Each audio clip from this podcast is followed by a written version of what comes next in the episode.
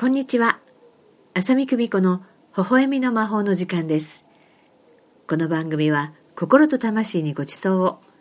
悩みは希望のスパイスをキーワードに心と魂が元気になるような話題をお送りします。令和元年2019年もあとわずかとなりました。皆様にとって今年はどんな年だったでしょうか？今年1年いろいろなところでお会いしたり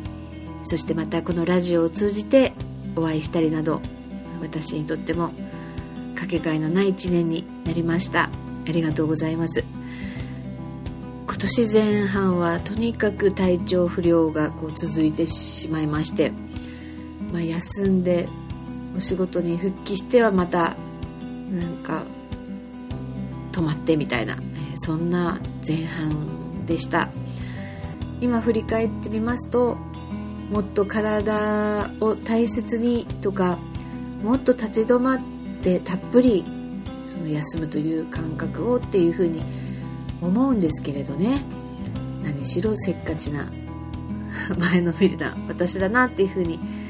本当にしみじみあの感じました。でご存知の方もいらっしゃると思いますけど私の甥っ子がアメリカから日本に帰ってきまして我が家にいたのですが実は年末にアメリカに帰りました。何かあの日本が嫌になったわけではなく、えー、国籍問題が勃発しまして本当にね国際法っていうのは本当難しいですね。私もそんなに法律には疎い方ではないっていうふうに思いましたがやはりね、日本の法律だけではなくいろいろな国の法律とも関係があってっていう感じで、えー、一時アメリカに帰ったわけなんですけれども、えー、甥っ子が来たことで私もたくさん気づきがありその自分が思ってる以上にこう足止めしているみたいなその止まってるのが嫌な勝負なんだなとあの本当にしみじみあの思いました。でそれはこう良し悪しではなく自分としてはそうやってこう前のめりなのがあんまりもうちょっと落ち着けみたいな感じで思っていたんですけれどもそれが悪いわけでもなくそしてまたそのスローペースなのが悪いわけでもなくそれぞれのリズムっていうのがあるんだなっていうことを本当に実感いたしました。そしてこの自分のリズムこの固有のリズムにまあ、合わせてくれるというわけではないんでしょうけれどもこう波長があって出会って時間を共に過ごせるというのは本当になんてありがたいんだろうっていうことを感じました。私は人生の前半ではこう誰かのためになりたいっていうような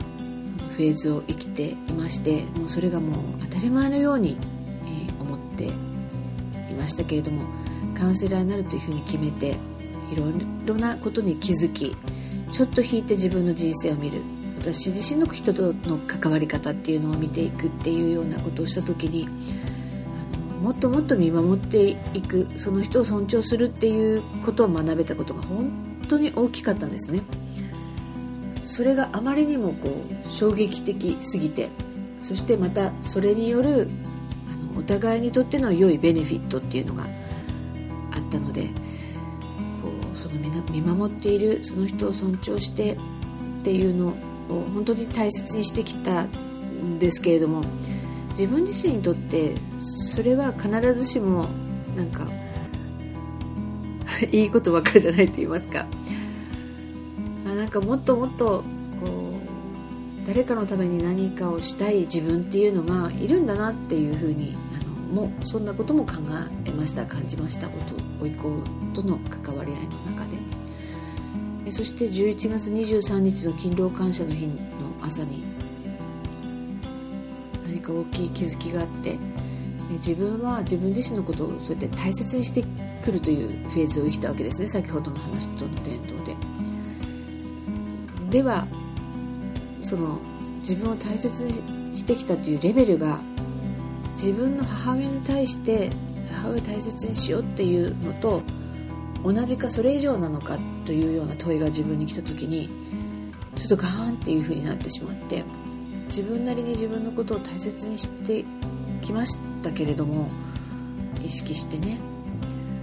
でも自分自身が母に対してとかそれと同じかと言われた時は多分同じではないちょっとまだまだだなみたいなことをこう感じたんですね。でその時にもっともっと自分を大切にしよう私を大事にしようっていう風な決意をしたんですけどその自分を大事にしようというアクションはですねもちろん自分を大切にするっていうこととかね本当肉体レベルのことですけれども、ね、それをもっともっとしっかり肉体レベルのケアをしなきゃいけないなっていうことをあの今年を通じて実感しましたしそしてね真逆に聞こえるかもしれませんけれども自分が誰かのために何かしてあげたいっていうのをこう今までみたいに抑えないようにしようっていうふうにあの感じたんですね。もうできることはやった方が自分にとってはすごく気持ちいいなとか楽だなっていうふうに思って私ファーストっていうのは私が楽楽っていうのは誰かにできることをするっていうことも含まれた上でもちろんその見守っていくというような大切な部分っていうのも大事にしつつも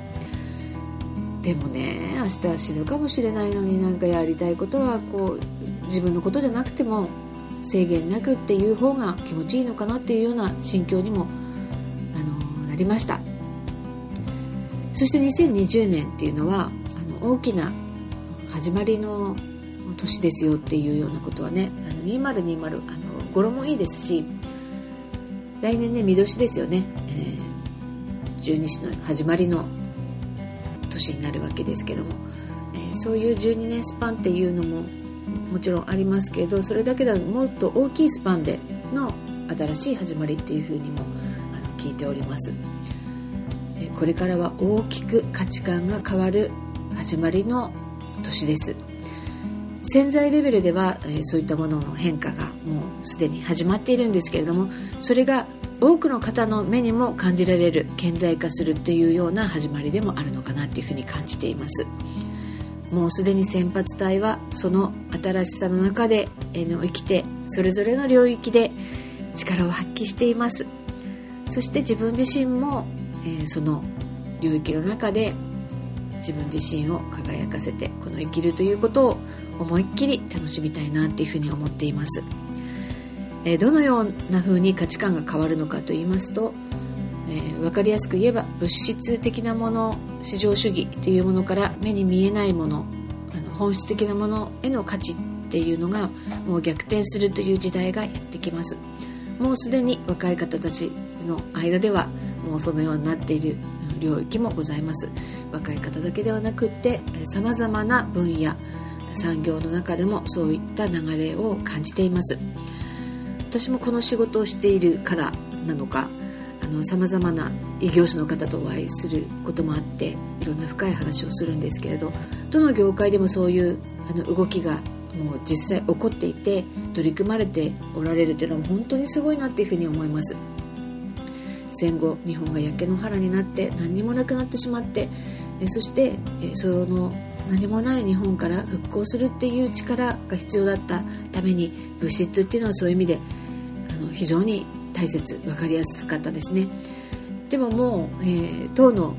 前にですねもう物質的なものっていうのは本当にもう溢れていてもう十分。あとは、えー、私たちが本質的に求めるもの。感動できるもの美しいもの本当に、えー、そういったものに価値が移りもう早ければ3年後5年後にはもう全然価値観が変わったよねっていう時代が、えー、そこまで来ています。恐れることなくえそこに向かって自分の美しいないいなと思うことを自分自身が実践するってことがもう何よりも大事です。まあそういう意味ではね後からそれが出来上がってから乗っかってくるっていうのももういいと思いますけどきっとこのラジオを聴いている方は自分もその新しい時代を作っていくっていうことをこう担っている方なんじゃないかなっていうふうに思います。共に、え、自分が一番いいなと思うようなえそういう世界を生きていきましょう今私たちが選んでいる世界っていうのは自分の子供たちやその孫たち、ね、その後から生まれてくる人たちへの、えー、プレゼントになってきます。ぜひぜひこの命あるこの一瞬一瞬を目いっぱい輝かせて生きていきましょう。今年はそんな未来のこともお話しさせていただきまた来年も私のインスピレーションでいろんなことをやっていきたいというふうに思っていますのでどうぞどこかで